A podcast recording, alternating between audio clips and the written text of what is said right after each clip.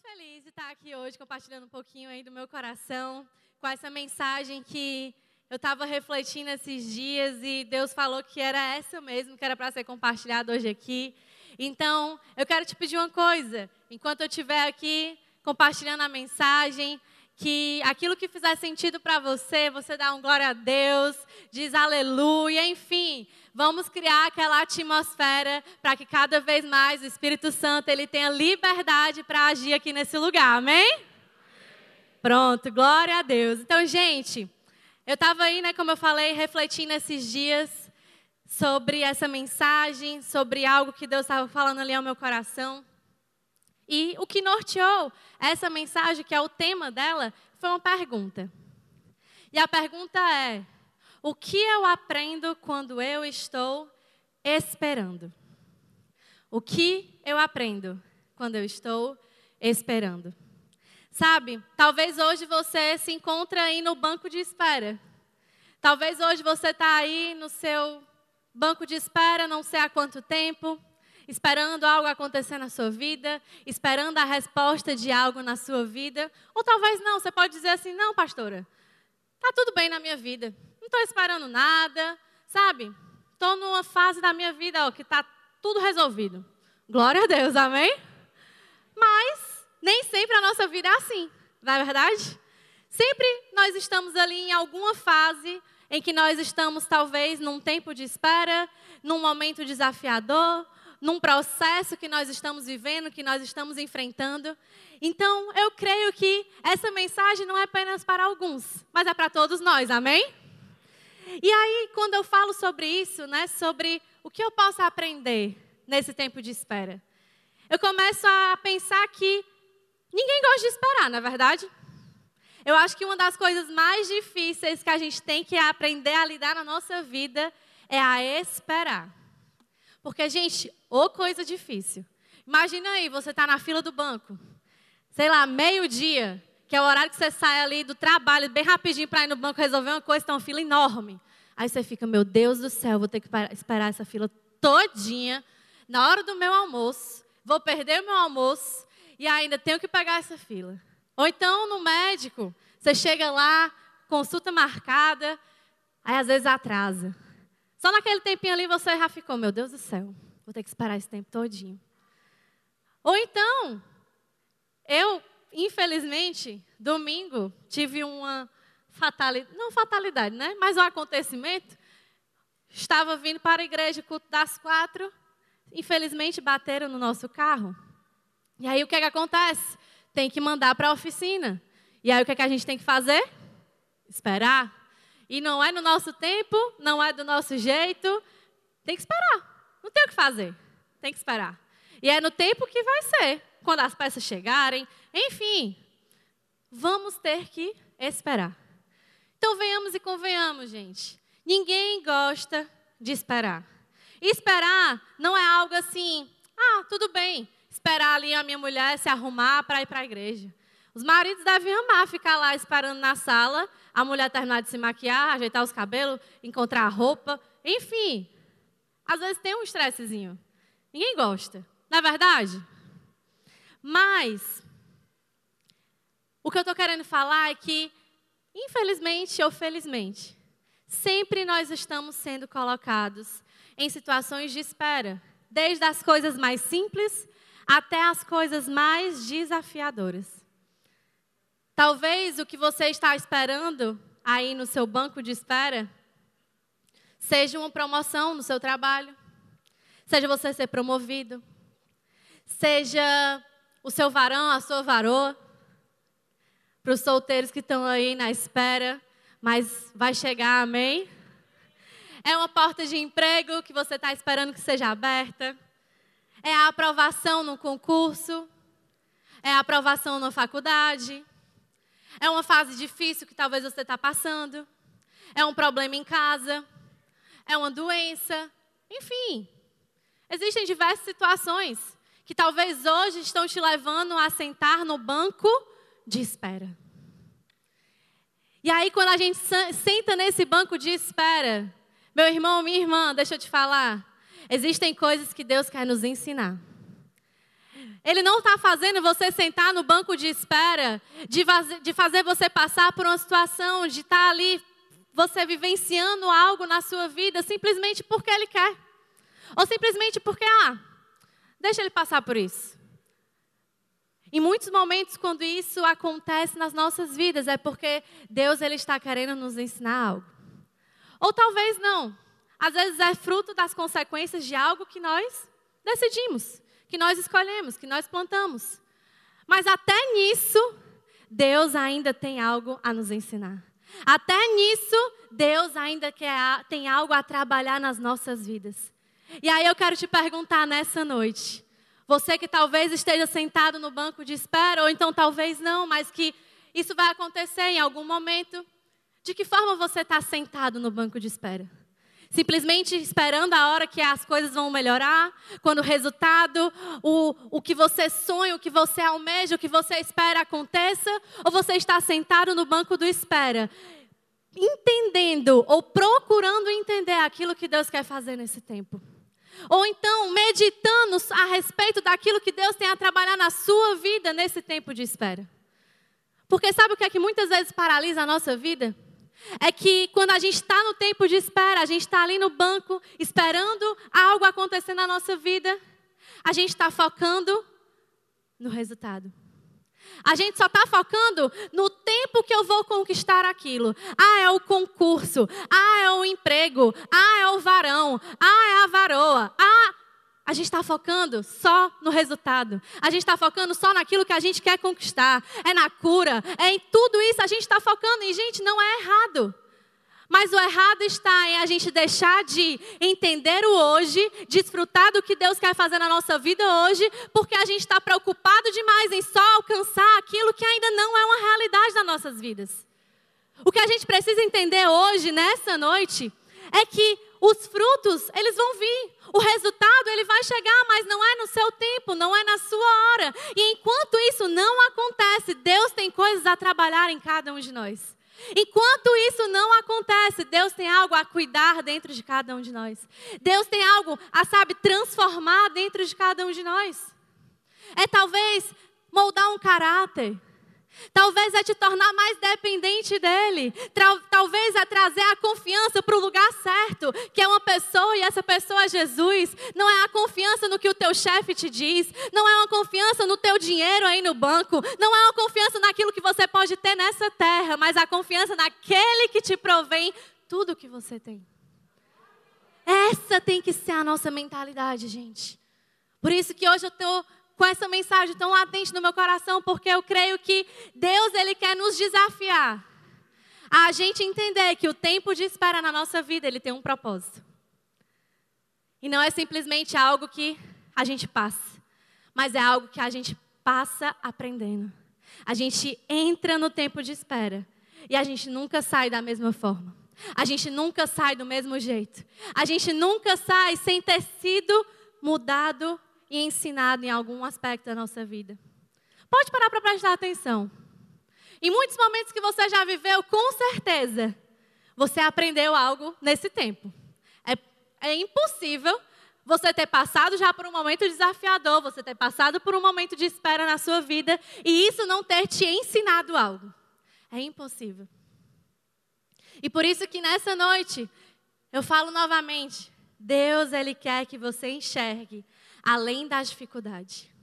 Deus ele quer que você enxergue além do tempo que você vai estar aí esperando que as coisas aconteçam. Mas ele não quer que você simplesmente fique esperando as coisas acontecerem, mas que você aprenda e que você faça algo com aquilo que ele tem dito para você fazer. Porque não é simplesmente sentar no banco e esperar como se fosse uma mágica as coisas acontecerem, as coisas mudarem.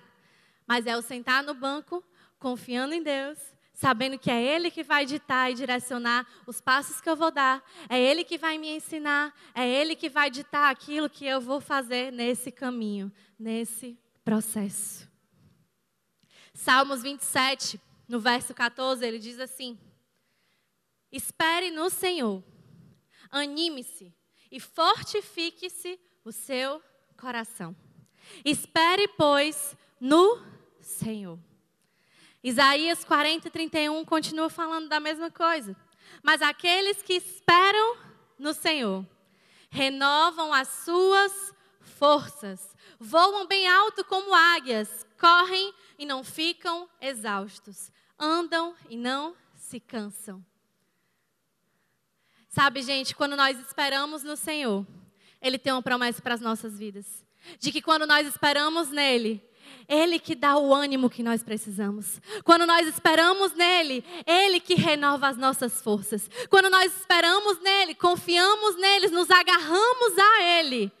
Ele é que dá aquilo que nós precisamos para trilhar o processo da espera, para trilhar o processo desafiador que muitos de nós às vezes passamos. Só que muitas vezes a gente quer passar esse tempo, esse processo pela força do nosso braço, pelaquilo que nós achamos que somos capazes de fazer, mas o que Deus ele está nos desafiando e dizendo na sua palavra é: Espere no Senhor, mas espere no Senhor, tendo ânimo, tendo renovação da sua força, com o seu coração forte e convicto nele, porque é no Senhor que você vai ter aquilo que você necessita. Não é em coisas, não é em pessoas. Ele volta a dizer: é no Senhor, é confiando no Senhor, é esperando no Senhor. Por isso, gente, que uma coisa a gente tem que ter certeza. Deus, ele nunca erra a sua hora. Deus, ele sabe o momento certo, certo o tempo certo, a forma certa que cada coisa tem para acontecer nas nossas vidas. E quando a gente tem essa convicção e essa clareza, a gente consegue passar pelo tempo de espera com uma outra mentalidade, com uma outra perspectiva. E aí, eu estava pesquisando e eu vi que existem duas palavras na língua grega que simboliza ali, né, que é, representa a palavra tempo. A primeira é a palavra cronos. Todo mundo que conhece, na é verdade? É de cronos que vem o tempo cronológico. É de cronos que vem o tempo do relógio, onde a gente conta os, as horas, os segundos, os minutos. E existe outra palavra que é o Kairos. Kairos. E o Kairos é conhecido, né, para muitos de nós cristãos, como tempo de Deus. O tempo de Deus.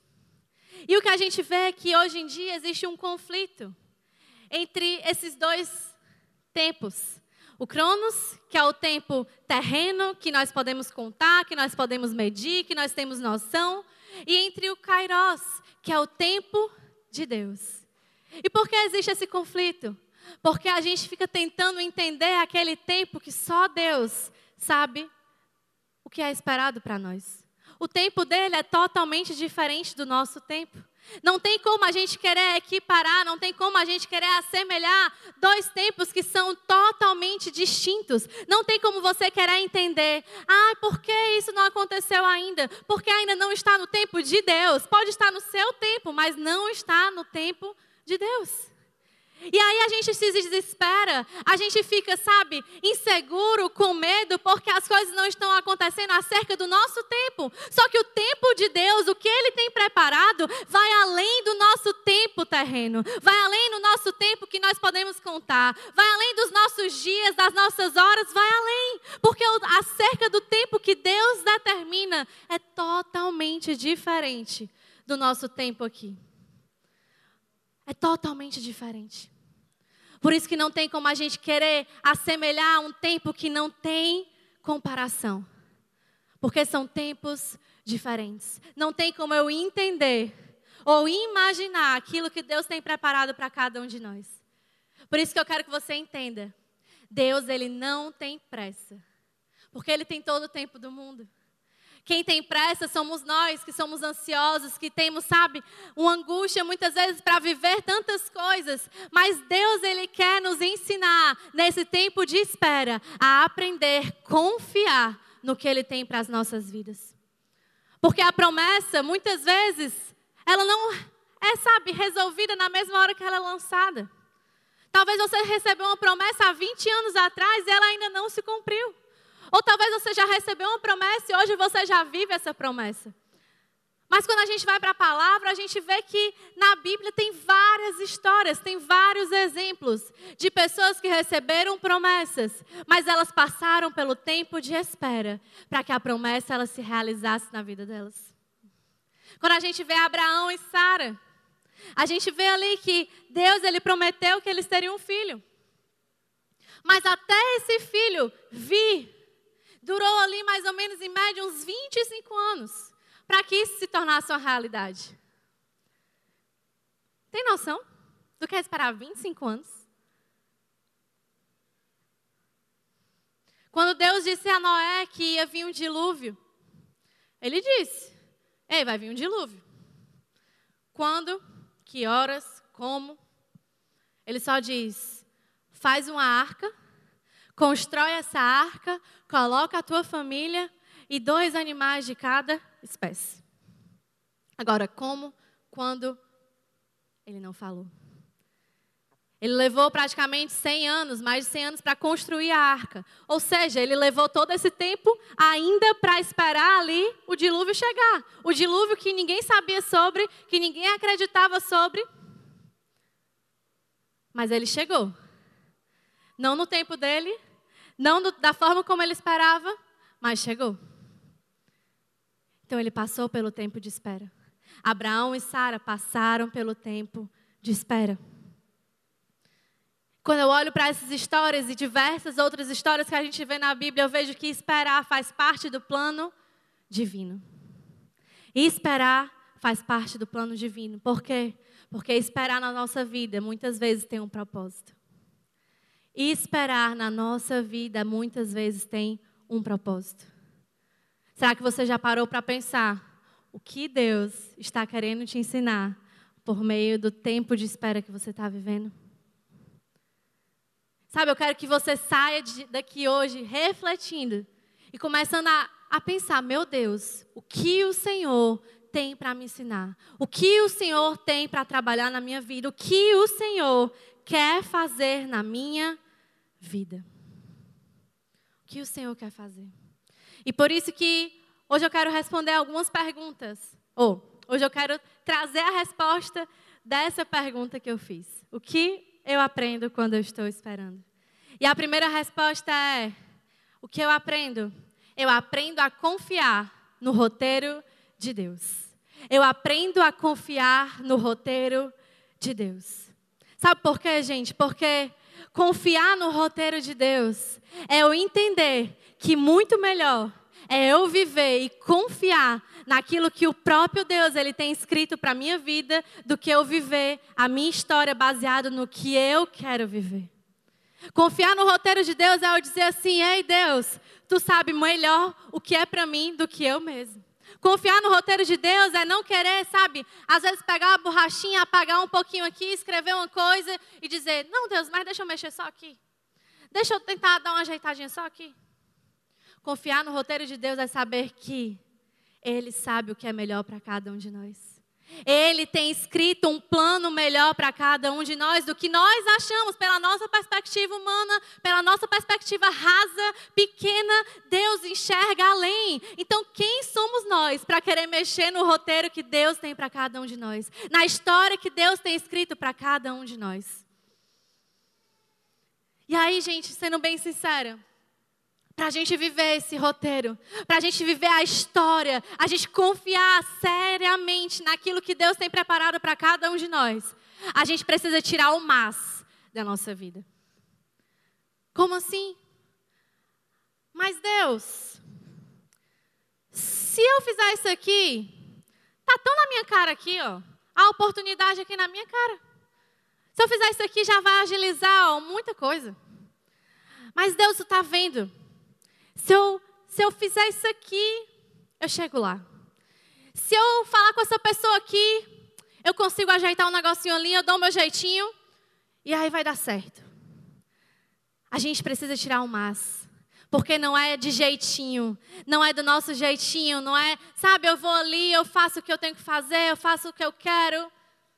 Gente, se a gente realmente quer viver o extraordinário, o plano precioso que Deus tem para as nossas vidas, a gente tem que confiar e entregar o roteiro da nossa história, os planos da nossa vida nas mãos de Deus. Ele que sabe o que é melhor para cada um de nós. Ele que tem escrito a melhor história para eu viver, para você viver, e não há nada que eu e você podemos interferir para que faça isso ser melhor.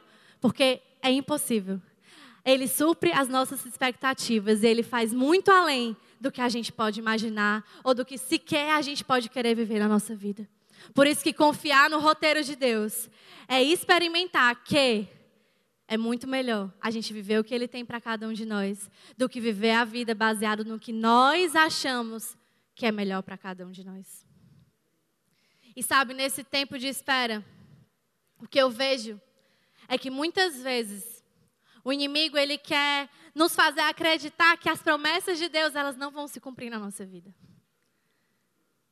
Ele fica tentando atacar a nossa mente. Ele fica tentando atacar a nossa mente, dizendo assim: ei, cadê o teu Deus nessa situação? Ele fica tentando fazer a gente se questionar. Por que nós estamos vivendo o que nós estamos vivendo? Por que nós estamos passando pelo que nós estamos passando? E ali ele vai tentando minar. Ele vai tentando minar a nossa fé. Ele vai tentando minar a nossa convicção. Ele vai tentando minar o amor que nós recebemos de Deus, tentando nos confundir, tentando, sabe, falar mentiras acerca do nosso Deus, da palavra dele. Mas hoje, nessa noite, o que eu quero trazer ao teu coração, se você talvez está dando ouvidos muitas vezes ao que o inimigo está falando, ao que as circunstâncias ao seu redor está falando, eu quero dizer para você, meu irmão, minha irmã, Volta os teus olhos para o Senhor, porque o Senhor ele não quer que você passe por isso simplesmente porque ele quer, porque ele sabe, ah, ele quer que você sofra, não. Deus ele tem um propósito e um propósito de te fazer crescer, de fazer você evoluir, de fazer você amadurecer. Deus ele sabe aquilo que nós podemos suportar, e se ele sabe que nós somos capazes, é ele que nos fortalece, é ele que nos ergue, é ele que diz: "Meu filho, eu estou com você, continua eu estou trilhando esse tempo de espera. O que nós precisamos fazer é fixar os nossos olhos em Jesus. Porque as circunstâncias elas vêm para nos derrubar mesmo.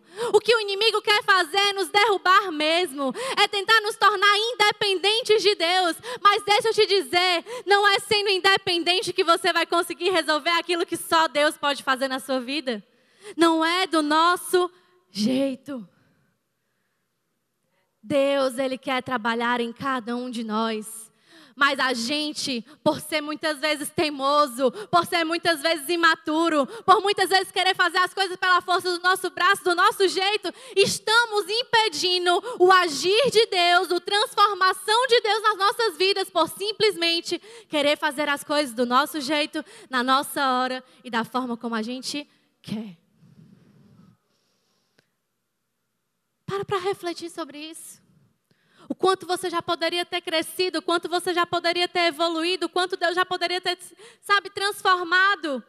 Mas você tem limitado. Você tem embarreirado aquilo que Deus quer fazer na tua vida.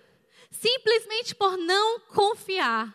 Simplesmente por não entregar. Simplesmente por não acreditar, crer que realmente Deus ele tem uma história para você. Salmos 37, do verso 3 ao cap... Oh. Salmos 37, verso 3 até o 5, ele diz assim: Confie no Senhor e faça o bem. Assim você habitará na terra e desfrutará segurança. Deleite-se no Senhor e Ele atenderá aos desejos do seu coração. Entregue o seu caminho ao Senhor Confie nele e ele agirá. Preste atenção nisso no finalzinho. Entregue o seu caminho ao Senhor. Confie nele. E aí ele agirá. E aí o Senhor vai agir. E aí ele vai fazer aquilo que ele precisa fazer. Sabe, gente, ele diz: entrega, confia. Quando nós entregamos o nosso caminho, quando nós entendemos que o roteiro, o plano de Deus, a história que Ele tem construído para cada um de nós é melhor do que a nós, aquela que nós podemos construir, aquela que nós podemos escrever. Nós vamos começar a ver Ele agir nas nossas vidas. A gente está esperando Ele agir, mas a gente não está dando a abertura, a gente não está confiando, a gente não está entregando. E aí a gente fica esperando, Deus, por que, que o Senhor não está agindo? Deus, por que, que o Senhor não está fazendo? Será que é porque nós não estamos confiando? Será que é porque nós não estamos entregando para Ele aquilo que Ele precisa para Ele agir nas nossas vidas?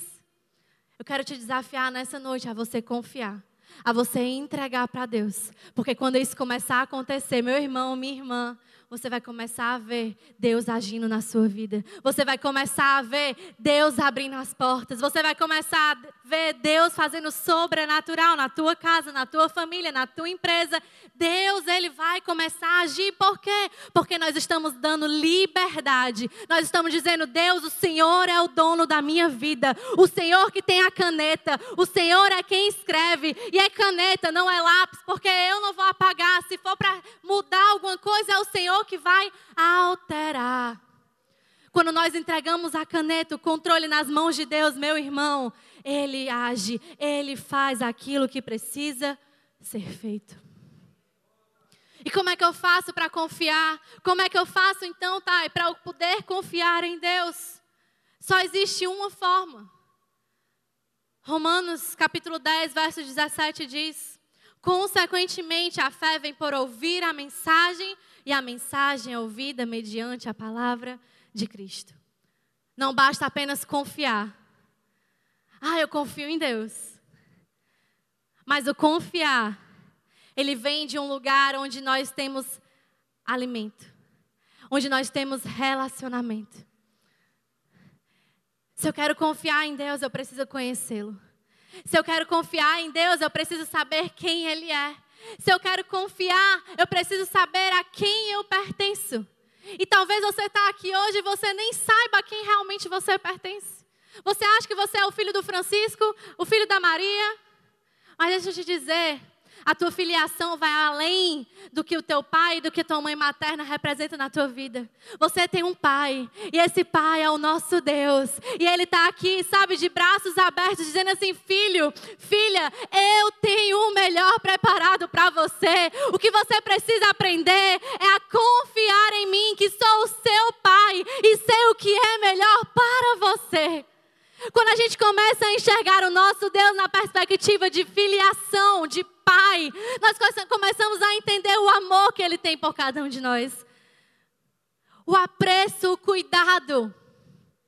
Por isso, gente, que confiar no roteiro dele, confiar naquilo que Deus tem preparado para cada um de nós, vem de um lugar de pai, de filiação, de que sabe o que é melhor para os seus filhos.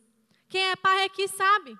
Eu ainda não sou mãe, mas eu sei que aqueles que são pais, aqueles que são mães, querem o melhor para os seus filhos. E da mesma forma é o nosso Deus. Ele tem preparado o melhor. Ele tem, sabe, planejado o melhor para cada um de nós.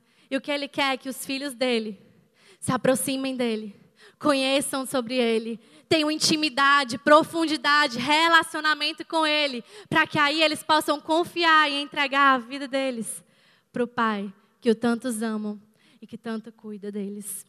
Sabe, é isso que o nosso Deus tem para cada um de nós. Ele não quer que a gente viva apenas um cristianismo que conhece a Cristo, mas um cristianismo que vive Cristo. Que vive Cristo na sua vida por inteiro. É todos os dias, é em cada situação, é em cada momento e principalmente nos momentos mais difíceis. E principalmente nos momentos mais desafiadores.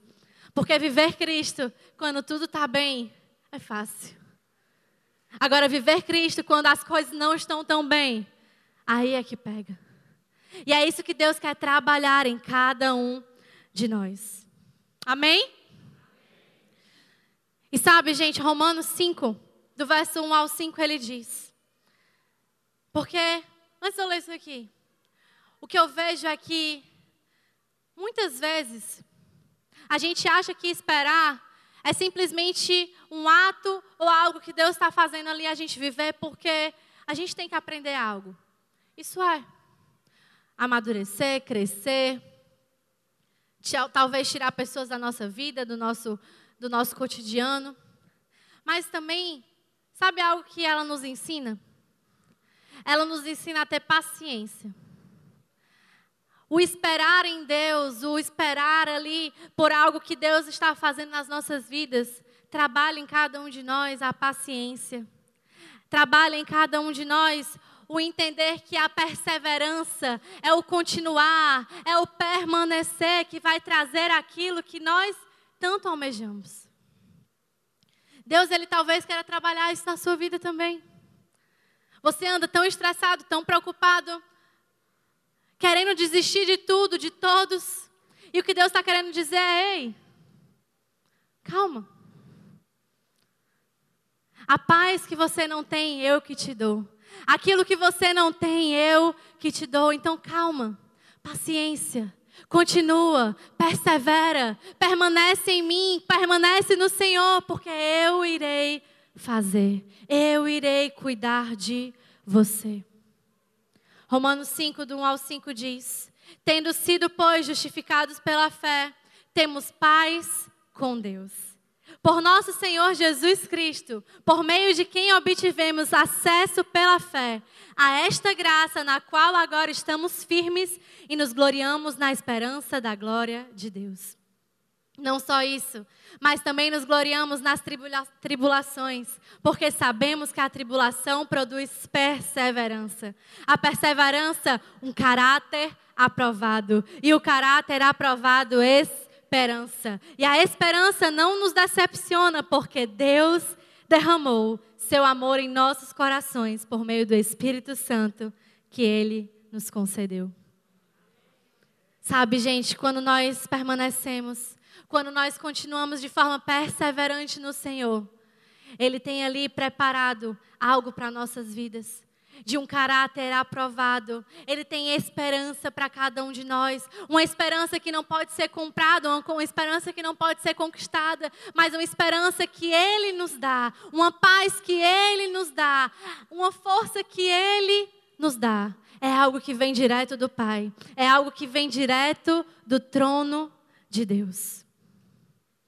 E aí, segunda coisa que nós aprendemos quando nós estamos esperando é a administrar os nossos pensamentos. Eu aprendo a administrar os meus pensamentos. Sabe, gente, no tempo de espera, no tempo desafiador, o que você tem trazido à memória? O que você tem pensado? O que tem alimentado a tua mente? O que tem alimentado o teu coração? O que você tem trazido à memória.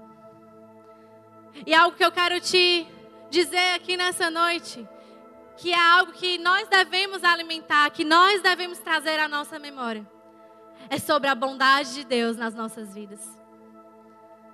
Sabe, muitas vezes a gente já viveu tantas coisas na nossa vida, na nossa jornada. Sabe, começa a refletir aí. De onde Deus te tirou, onde Deus te colocou, as portas que Deus já abriu, as portas que Deus já fechou, pessoas que Ele já colocou na sua vida, pessoas que Ele já tirou da sua vida. Sabe, Deus já fez tantas coisas boas na nossa vida, meu irmão. Só que parece que por muitas vezes a gente tem uma amnésia. A gente foca tanto no problema, a gente foca tanto na dificuldade, a gente foca tanto naquilo que ainda nós não conquistamos, que nós não almejamos, que nós esquecemos aquilo que o Senhor já fez nas nossas vidas. De onde o Senhor já nos tirou, aquilo que o Senhor já mudou em, no, mudou em nós, aquilo que o Senhor já transformou em cada um de nós. Parece que a gente esquece. E sabe, nessa noite eu quero que você comece a refletir sobre aquilo que Deus já fez na sua vida.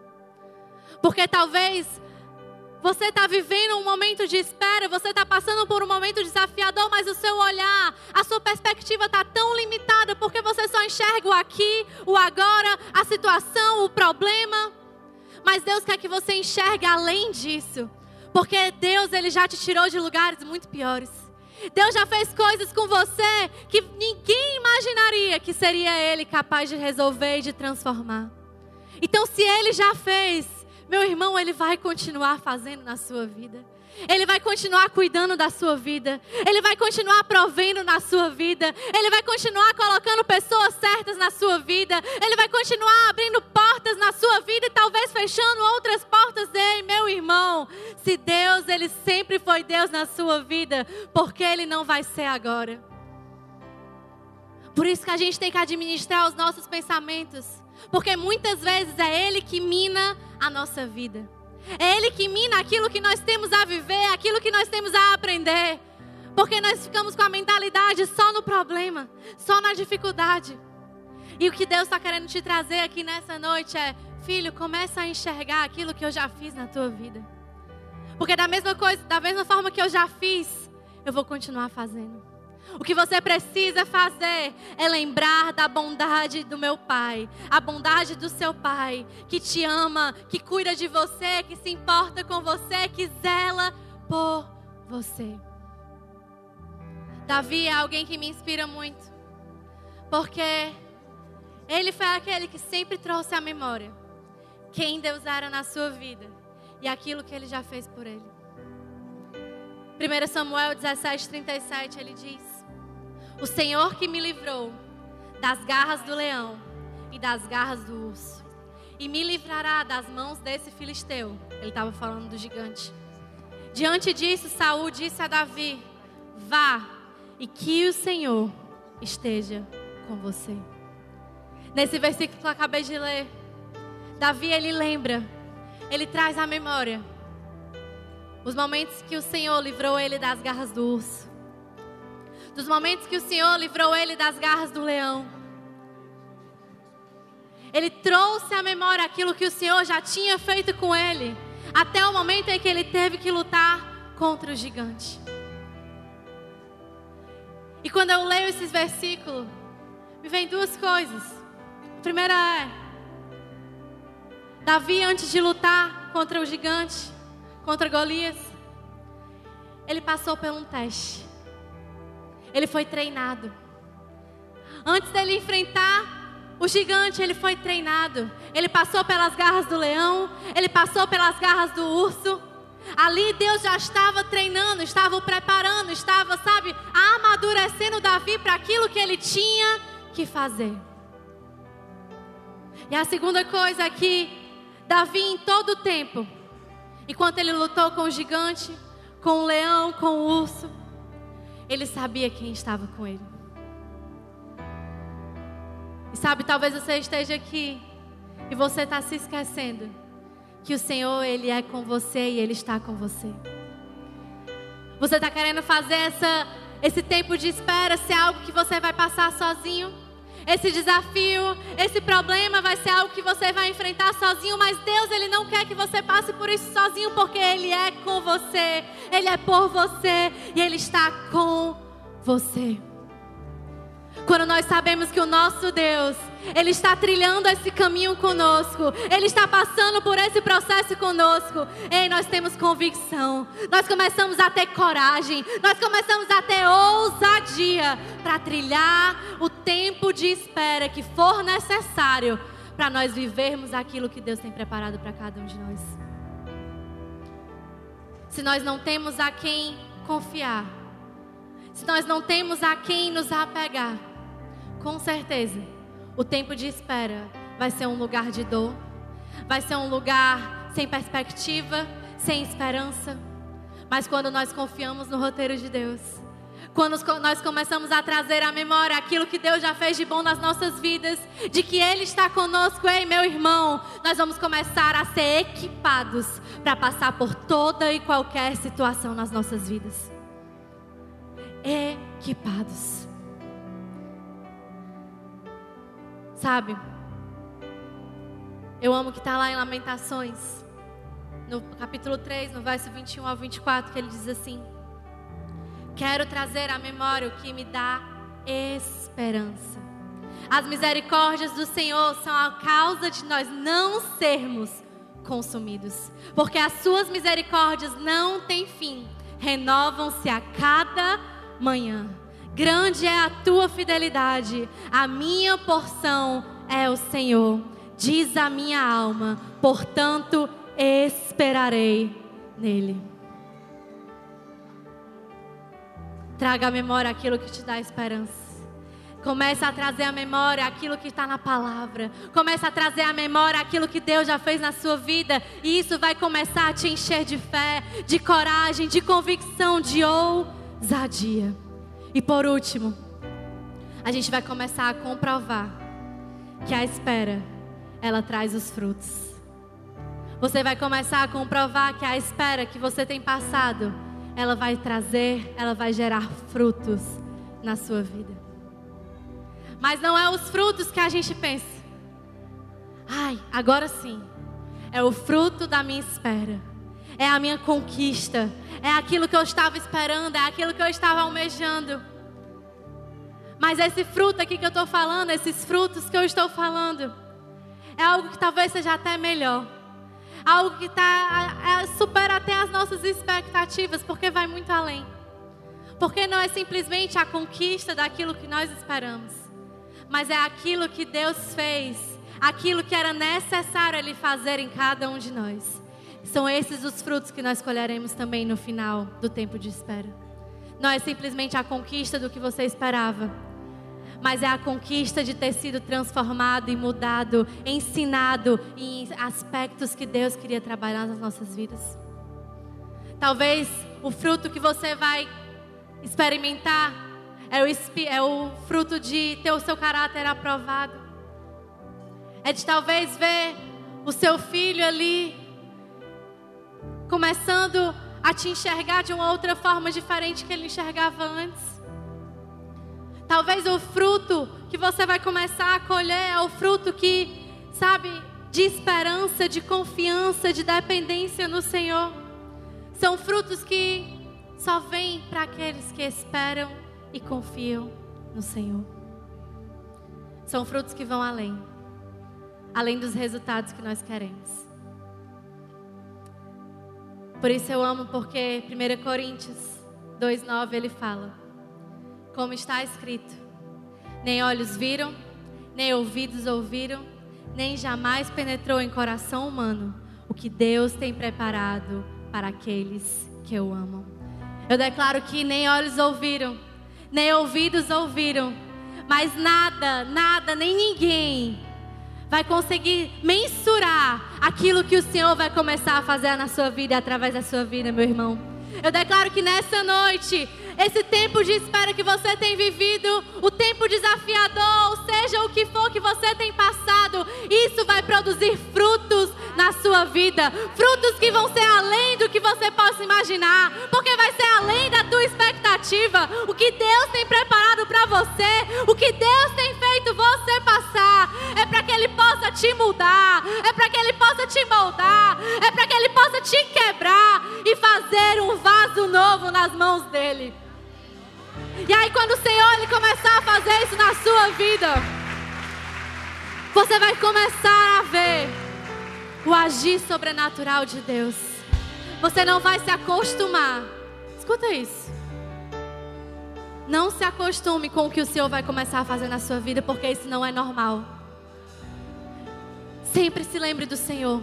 Sempre se lembre do Senhor, sempre continue aos pés do Senhor, porque quanto mais nós o buscamos, quanto mais nós permanecemos nele, mais ele cuida de cada um de nós, mais ele nos fortalece, mais ele nos ergue, mais ele diz: Ei, você tem um Pai e você não está sozinho. O nosso Deus é um Deus de amor. É um Deus que se importa. É um Deus que olha para os seus filhos, que cuida dos seus filhos. E muitas vezes nesse tempo, tudo que Ele quer é que nós possamos nos achegar ainda mais a Ele. Que nós possamos nos aproximar ainda mais dele, buscá-lo ainda mais, não só nos momentos difíceis, mas que talvez isso seja um passo que Ele está querendo que você dá para que você permaneça eternamente com Ele buscando a Ele, amando a Ele, servindo a Ele. Sabe, nesse momento aí no teu lugar, queria que você ficasse de pé.